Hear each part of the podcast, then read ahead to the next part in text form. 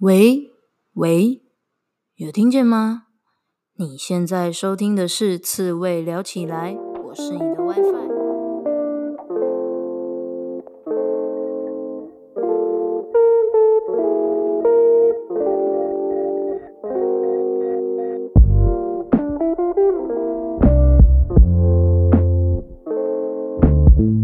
人生这么难，当一只刺猬就好啦。刺猬聊起来是给所有被世俗搞到厌世、迷惘或是矛盾的人们一套佛系的生活思考方式，用佛系的观点解析职场、人生抉择、书籍，与具刺猬特质的来宾对谈，呈现各种生活方式的可能性。期待大家在面对生活种种鸟事时，能用佛系的思维找回自己的生活步调。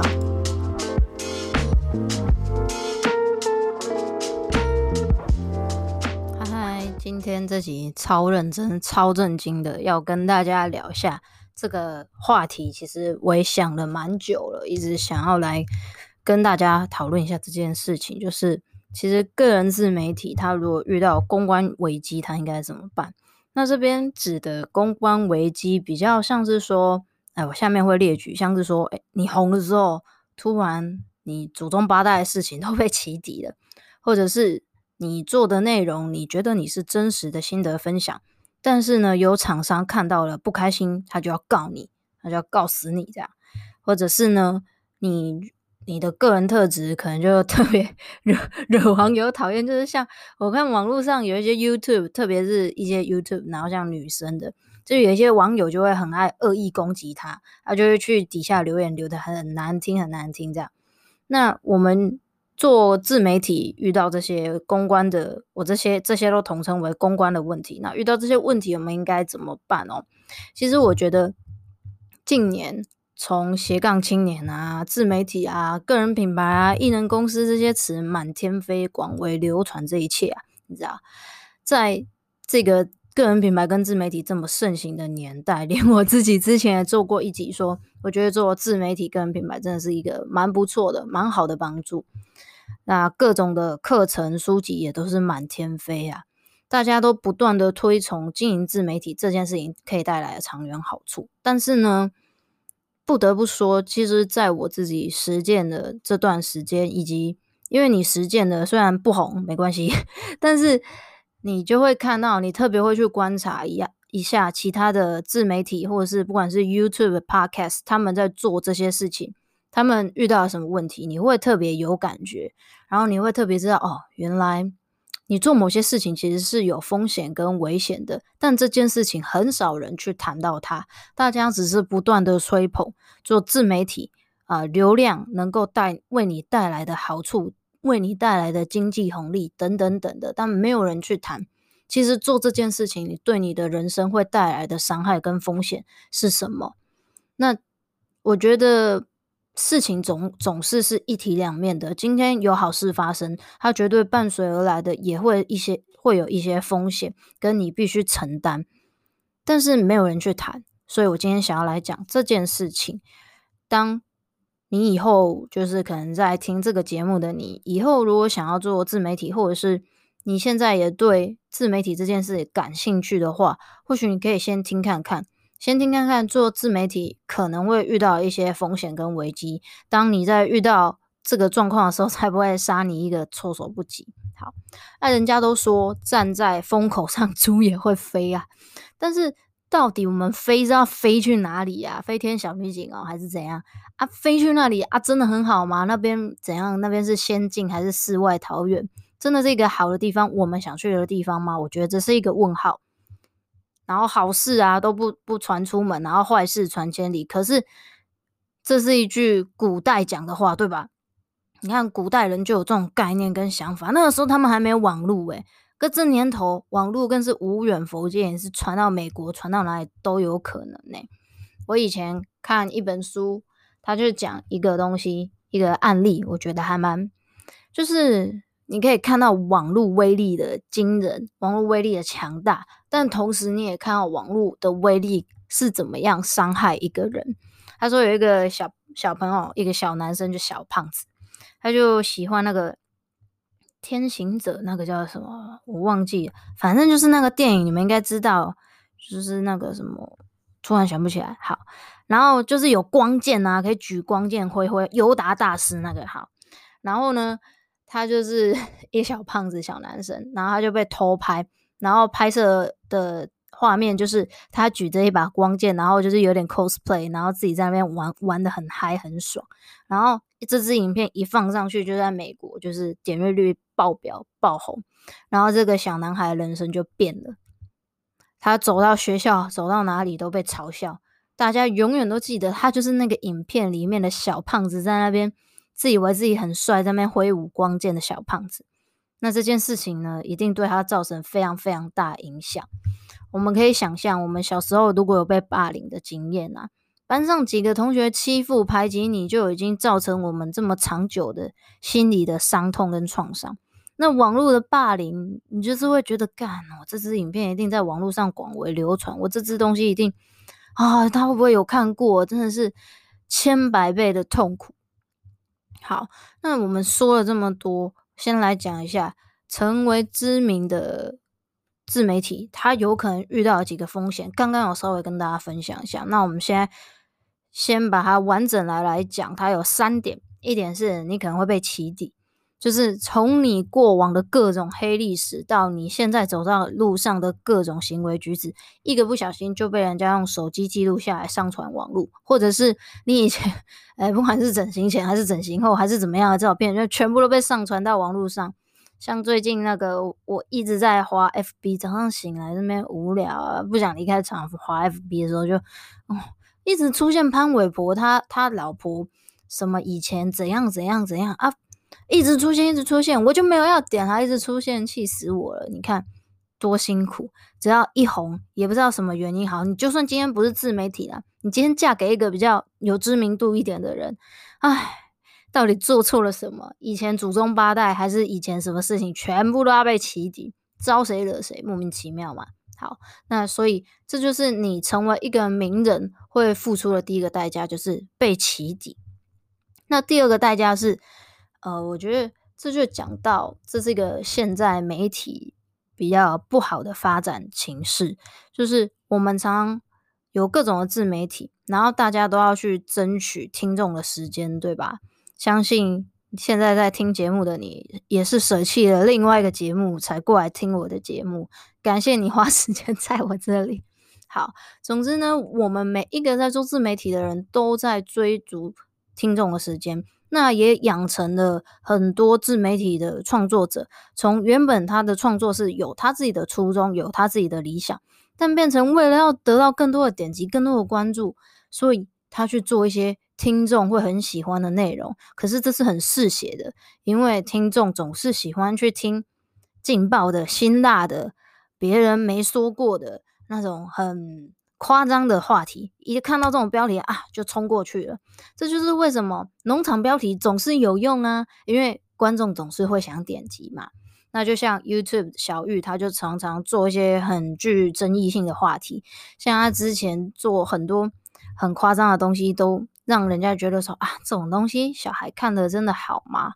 真的，呃，看的好像不是一个很好的示范跟很好的教育。然后之前母奶的事件，他自己也出来道歉。那我觉得其实这真的是一种恶性循环啦。那消费者现在其实真的就是很爱看评测。我自己也观察过，在 YouTube 上面呢、一个 YouTube YouTuber。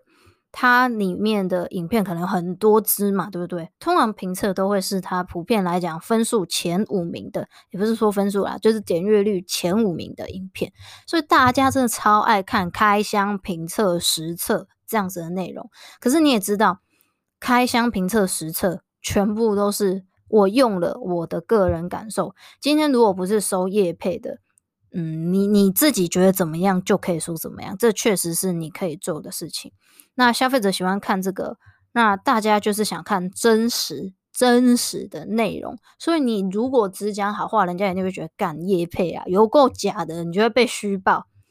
那你就会想说，一个自媒体的创作者，如果他只想要很想要追逐点击跟关注的话，他可能就会去说一些很夸张的、很很过度的内容。那这其实有可能会引起品牌的提告，有可能品牌觉得说靠腰，就是好，品牌不会说靠腰，对不起，品牌会直接请律师寄存证信函去你家，然后就觉得说你这样是回谤我们的品牌，回谤我的商誉啊、他们会这样子认定。那这其实也是另外一个对于自媒体创作者的一个风险，我们可能会觉得说我是在。发表我自己的真实心得，我觉得好喝就好喝，我觉得不好喝就不好喝，我觉得不好喝在哪里，或者是我觉得这个东西一用就坏，好烂，怎么可以卖这个价格？这些都是我们个人的感受，我们说出来，我们觉得我们只是发表我们的言论自由，但有可能品牌会去对你提告，那这就是一个很麻烦的事情了。好，那第三个是我们做自媒体，如果你红起来的话。或者是你不红，也是有可能遇到 这样的事情哦，就是遇到一些恶意的攻击跟网络的霸凌，只是 maybe 是数量多寡的差别。那这件事情真的就是很不知道自己到底招谁惹谁啊？就像别人说的“人红是非多，树大招风”。有些 YouTuber 有自己的风格，但有一些网友就是爱看个爱美，阿伯的西。根本嘛，不不就领金款，就是 不知道为什么，就是他一直来骂你，他才甘心就对了。可是这些批评其实就像刀跟剑一样，会是会伤人的。所以人家都说人言可畏。那我觉得这也是不管啊、你作为一个公众人物，或是你在网络上发表言论，在大众的眼睛底下，其实都很容易遇到的一件事情。好。那当人变红了，其实什么事情都会被放大检视，所以有我们以上说的这三个风险，然后会遭到的攻击也可能就是 很莫名其妙的。但我不得不说啊，我们做自媒体还是有很多有趣的地方，例如，呃，像我跟之上一集提过的，就觉得好像自己是在说说话给很多人听。那有没有缘分听到？就是我们之间有没有那个频率跟有那个共鸣？然后自己有一些想法，如果得到认同，其实你也会觉得哦，好开心哦！原来这世界上有其他的人跟我的想法觉得一样，或者是你做的内容，人家觉得很好笑，你也会觉得很有成就感。其实做自媒体还是有很多很有趣的地方。那今天做自己也不是想跟大家说啊，真的，嗯，糖做自媒体千万不要再做了，这个风险太高了。只是想要跟大家分享我自己观察到的一些风险，以及我们可以怎么做，以及怎么更保护自己一点。然后下面再来跟大家分享一下，我针对上面这三个风险，我给大家可以建议怎么样保护自己的一些解法哦。第一个，针对起底起底这件事情哦，其实做自媒体真的就好像做一个品牌一样。那我们。勿以小恶为为为恶，不是，反正就是我们不可以认为一个小小的错误，我们就放过他吧，算了吧。这些其实有一天都可能是别人攻击我们的致命的点，就很像今天顶新好啊，顶新油品事件啊，他可能讲说啊，欢迎啊，波浪灾啊，反正又没有人查得到我，可他不知道啊，有一天他就是被查到了。所以这最后就变成他一个很致命、致命的伤啊，伤害他们到现在品牌的商誉还是非常的差。所以我觉得做个人就是个人自媒体就很像做一个品牌，所有的小事情其实都必须非常的尽可能小心啦。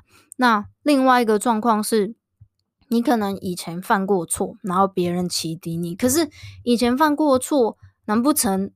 要要求你回去做时光机，然后修正这一切吗？不可能嘛！你有可能已经改过向善了，你有可能已经不是以前的那个你了。谁说做过坏事的人绝对就是一直是一个坏人？这不一定嘛，对不对？那我这边想举一个例子是，记得前一阵子嘛，有一个 YouTuber 他被在低卡起底说。他以前是上过新闻，然后对女友施暴的台大学生吧，我记得好像是这样，然后就不多讲这个人的 YouTube 的名称了。大概如果你有听到或者有看到这则新闻，应该就知道我在说什么。那这就是他过去犯下的错，结果这个错也是蛮有知名度的。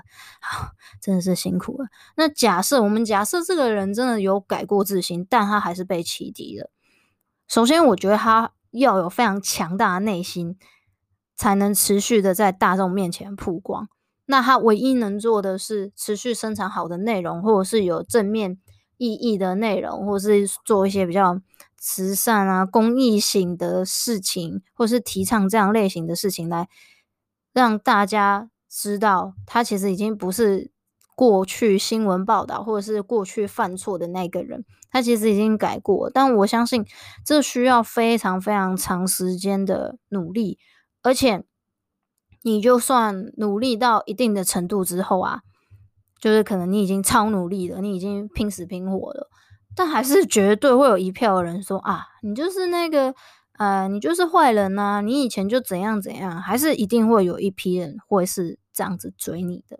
对，这就是端看个人能不能够有那个勇气面对这一切。但如果没有改过，这个人没有改过自新的话，建议真的不要再露脸，然后自讨苦吃。因为所有的网友都像名侦探柯南一样，就是 明察秋毫，甚至比名侦探柯南还厉害，就是现代转世那个包青天吧，大概是这种 程度的厉害。所以就不要挑战网友的底线，他们都非常的聪明。好。那在针对第二点呢，我们发表自己觉得是心得的内容，但厂商要来告我们，我觉得这件事情真的是饭可以乱吃，话真的小心说。我我认为是这样啦，我觉得对于一般没有请律师的而人的人而言啊，保护自己免于麻烦真的比较重要。但如果你已经有请律师了，那你还是要 小心注意言行，不要一天到晚跑法院，因为没有人喜欢这件事嘛，就是。我觉得不管你有没有律师啊，最讨厌的就是心情就是会被影响，所以我们就是尽可能的，嗯，避免这样的状况发生啊，不要只是追求点阅啊，追求关注啊，好好稳稳的做内容。我相信这样子的自媒体也是会比较稳健跟长久经营的。好，那我们再来讲针对第三点恶意的攻击跟批评，其实这是我最难最难给大家建议的。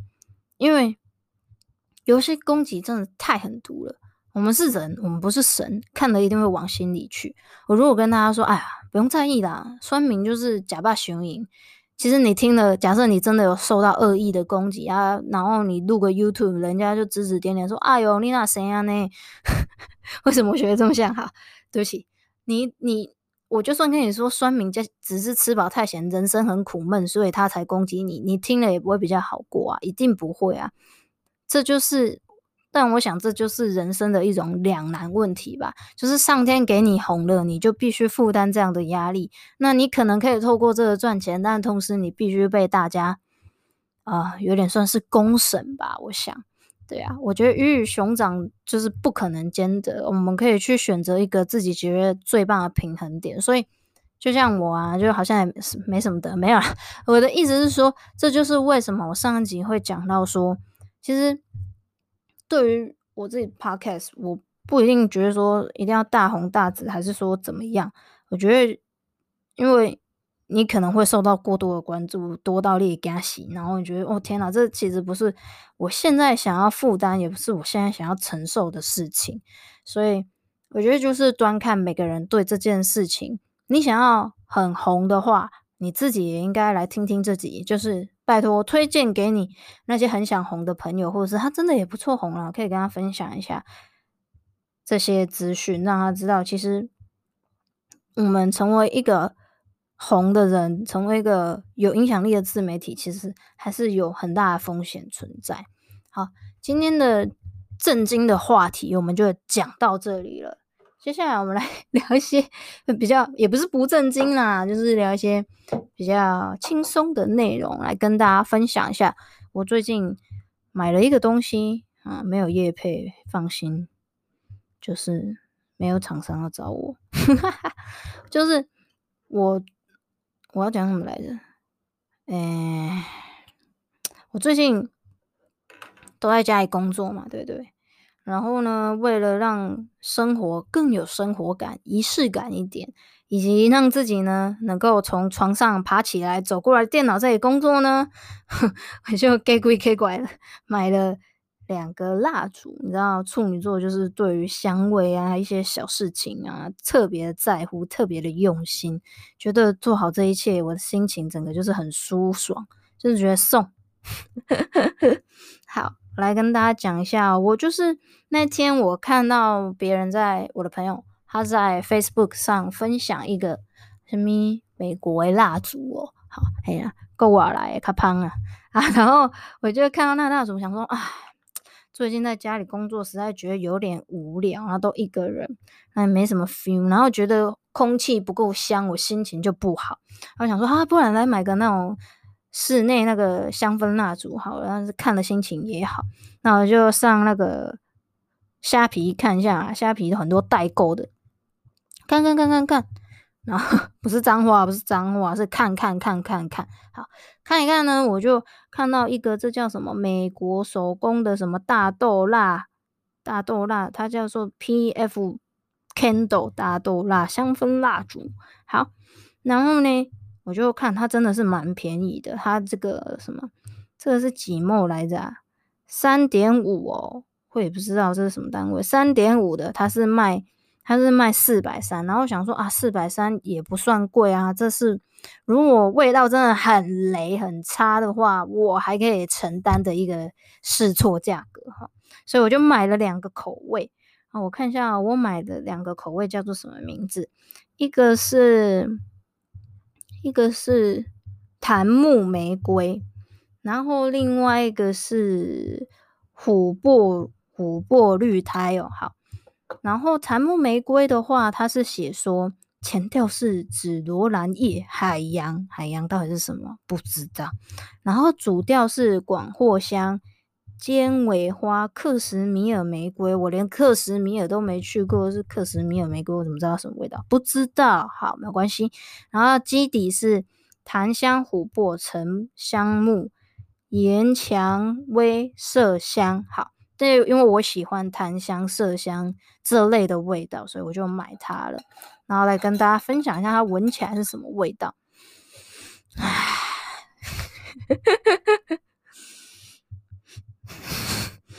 它闻起来，我我有点难形容诶，它闻起来就是好闻的味道，很烂的开箱，这个厂商一定不会付钱给我。如果我有厂商的话，它闻起来就是，我觉得是。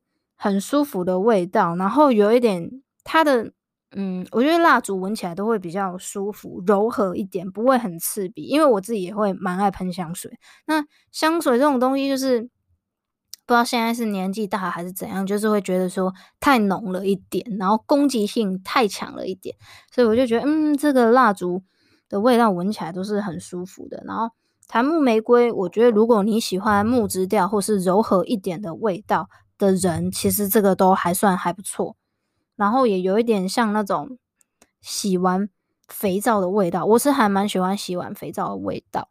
然后呢，我就是，诶，它其实点在房间味道不会很浓，基本上你要就是出去再进来比较闻得到。你如果只是待在房间，它没办法像一些什么精油香水那么明显有那个味道在，所以你就是。没有那么浓烈，但它就是烧完会有一些辣嘛，对不对？它就会有些辣留在那边。然后我我把它，我有试着把它拿拿拿起来，隔在身上擦一下，这样，那我就觉得，嗯，身上那个味道其实蛮持久，也蛮香的啊，不会像香水一样那么浓，我觉得还不错。然后我另外一个，哎呦，我我突然闻另外一个，觉得它好香哦。另外一个叫做。琥珀绿苔，前调是薰衣草跟绿苔，绿苔 到底是什么味道？青苔味道吗？谁闻过啊？好，然后主调是鼠尾草、甜橙、薰衣草，然后基底是琥珀跟麝香这样。然后我为什么会想买它？想说鼠尾草，因为我我就是有用 Jo Malone 鼠尾草的那个啊，我就想说，嗯，鼠尾草应该不会雷到哪里去吧？就是鼠尾草是一个很普遍的香味。然后麝香，想说应该也不会雷到哪里去。然后我想说，哦，好吧，那就买吧。然后那时候就想说，没有想太多，我就是想买嘛，奇怪，生气什么？妈妈，我就是想买哈，不要骂我，怕他听到。我这我觉得这个味道其实很舒服，这个味道比较，诶，跟刚刚那个我刚刚说檀木玫瑰比起来，檀木玫瑰这味道闻起来比较中性，有点像 baby 肥皂的味道那种的。然后琥珀绿苔。它闻起来有比较女性化一点点。我我在想，可能是薰衣草的关系吧，然后闻起来比较甜一点点。对，所以甜一点点，然后女性化一点点。但整体味道，我觉得我也是很喜欢，因为它还是也是有一点像那种肥皂的味道，不味道很强烈。大概是跟大家分享一下最近买的这两个蜡烛，觉得还蛮开心的。然后今天录音的时候是八月十一号，然后不是台风天吗？就但其实也没什么风雨啦，就是下午过后 就就整个没什么风雨了，就觉得啊，点个蜡烛在家，金价盖送。好啦，今天的节目就到这里啦，我们下次见。我是你的 WiFi，拜拜。